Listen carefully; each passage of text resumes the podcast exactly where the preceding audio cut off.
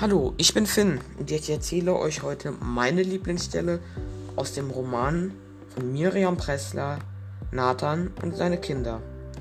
Meine Lieblingsstelle ist, wo ein Tempelritter Recha aus dem brennenden Haus Nathans rettet.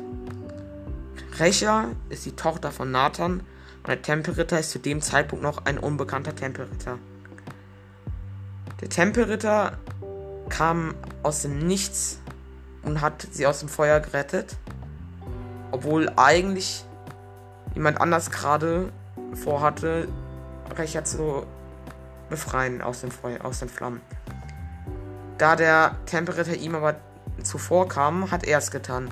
Nathan war im Nachhinein sehr dankbar für diese Tat.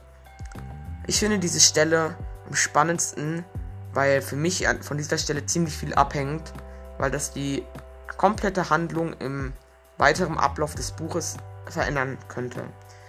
Wären Recher gestorben, wäre das Buch nicht so schön ausgegangen, wie es ausgegangen ist.